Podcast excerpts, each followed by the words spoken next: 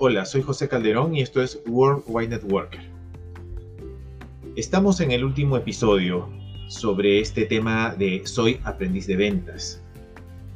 Y con todo lo que te contaba hasta hoy, entonces la pregunta sería, ¿debería dedicarme a las ventas? O de repente te haces esa pregunta después de haber escuchado todos los episodios de esta semana. ¿Debería dedicarme a las ventas? Y la respuesta es eso depende de tus objetivos. Al compartir mis experiencias como aprendiz de ventas, no pretendo que todos se conviertan en vendedores. Sería como querer que todos sean tecnólogos médicos en laboratorio, abogados, médicos o ingenieros. Y todas las actividades que existen en el mundo son necesarias.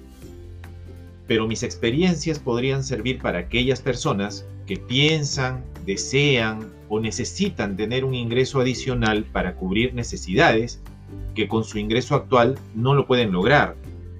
O para aquellos que piensan en grande, ser independientes e iniciar un negocio. Sea cual sea el motivo, sabrán que será necesario aprender a vender. No detengas tu proyecto por no saber vender. Todo se aprende. Tu aprendizaje puede ir en paralelo con el inicio de tu actividad.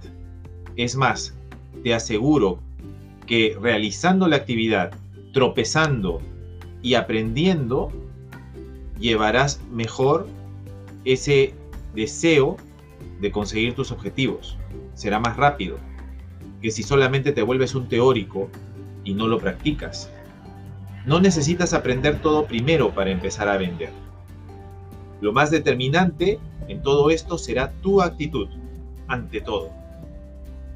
Si crees que empezarás tu proyecto cuando el miedo cese, entonces olvídalo, nunca empezarás. Mejor haz una lista de las cosas que no obtendrás si es que el miedo a vender te paraliza.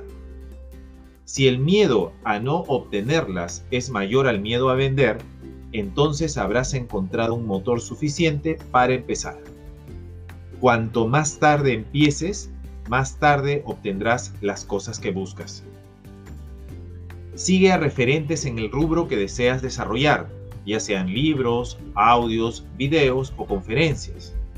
Así sabrás los pros y los contras del negocio que empezarás. Y una vez que empieces, no te detengas.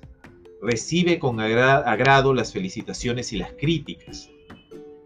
A mí una vez me dijeron, no te preocupes si la gente habla bien de ti o mal de ti. Preocúpate cuando no hablen de ti. Así que ten eso en cuenta. Y sobre todo, amigos, disfruten el proceso, disfrútenlo, ¿sí? Si mis experiencias te sirvieron para tomar decisiones, te deseo el mejor de los éxitos. Será un gran paso para consolidar tu salud financiera. El día de mañana publicaré un video en YouTube en Facebook y en Instagram, para los que me sigan en esas plataformas. Les saluda Worldwide Networker. Un fuerte abrazo y excelente fin de semana.